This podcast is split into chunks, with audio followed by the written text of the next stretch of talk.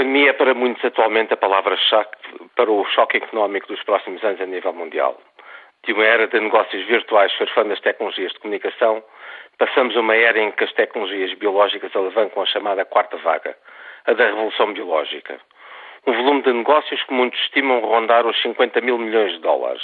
Nomes que de repente inundam as redações como genómica, proteómica, bioterapêutica, biomedicina, farmacogenómica que o grande público desconhece vão fazendo o seu caminho na Bolsa de Valores à escala mundial. A evolução das biotecnologias à escala mundial dos últimos anos trouxe uma panóplia de técnicas e tecnologias que, como muito bem reconhece a União Europeia, vão alavancar o desenvolvimento e o crescimento económico nos próximos anos.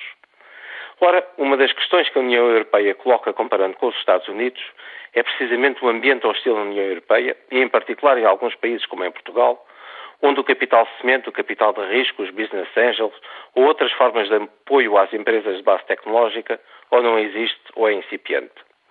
No dia seguinte à celebrada assinatura do acordo Portugal-MIT, que obviamente se saúda, devemos pôr os pés na terra e perceber que não há milagre de economia ou Einstein de gestão que resulte na ausência de qualquer produto para vender e, sobretudo, de inovação ecológica.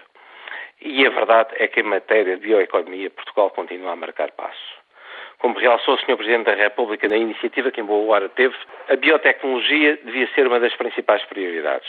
Ora, a verdade é que continuamos sem verdadeiros mecanismos de capital de risco, os polos tecnológicos de biotecnologia estão na incubadora, os empresários não arriscam investimento e os jovens empresários, por junto pouco mais de uma trintena, continuam a dizer que necessitam emigrar para ter sucesso lançar o debate nacional sobre a bioeconomia e o posicionamento do tecido empresarial português, reforçar as parcerias internacionais neste setor, seja com o MIT ou com outras instituições, penso ser aquilo que fará a fronteira entre o Portugal do século XXI e o Portugal do faz de conta. Que se aproveite a visibilidade do tema ciência e tecnologia e se entenda de uma vez por todas que não basta falar em inovação e economia para, por qualquer truque de mágica, passarmos a ser modernos. Esta, entenda-se, não é uma tarefa deste ou daquele governo.